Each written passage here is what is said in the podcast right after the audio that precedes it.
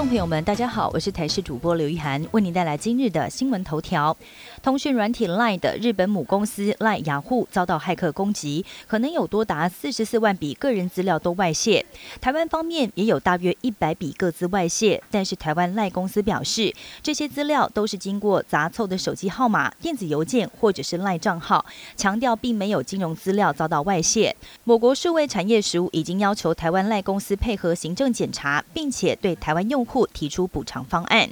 大陆梅将军来势汹汹，由于梅将军肺炎患者的排菌时间可能长达三个月到四个月之久，经常会造成学校、家庭跟社区内的群聚感染。医师提醒家长，要是孩子咳嗽、发烧久久不愈，应该要尽早就医检查，以免延误了病情。尤其是在秋天流行季节，应该要勤洗手、戴口罩，尽量减少进出人潮密集的场合。桃园机场全球排名连四年暴跌。桃园机场今年在英国 Skytrax 全球机场评比从六十七名跌到八十二名，这一已经是桃园机场连四年排名下跌了，距离二零一九年最好的十三名更是一路败退。对此，学者分析，不少国际机场抓紧疫情期间大幅革新，但桃机却错失了整顿良机。国境解封之后，品质差距大幅拉开。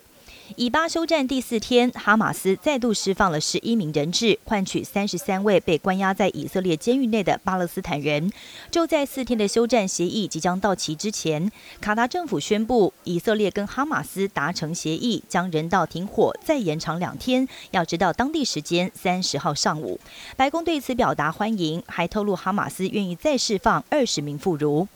科技富豪马斯克在旗下的 X 平台上表示，认同反犹阴谋论，引发轩然大波。似乎为了平息争议，他在二十七号访问以色列时，除了造访十月七号遭到哈马斯突袭的村庄，他也会见了人质家属。虽然亲眼见到当地的惨况，马斯克态度也放软，但是伤害已经造成了。巴黎市长痛批 X 平台已经成为全球下水道，宣布将停止使用。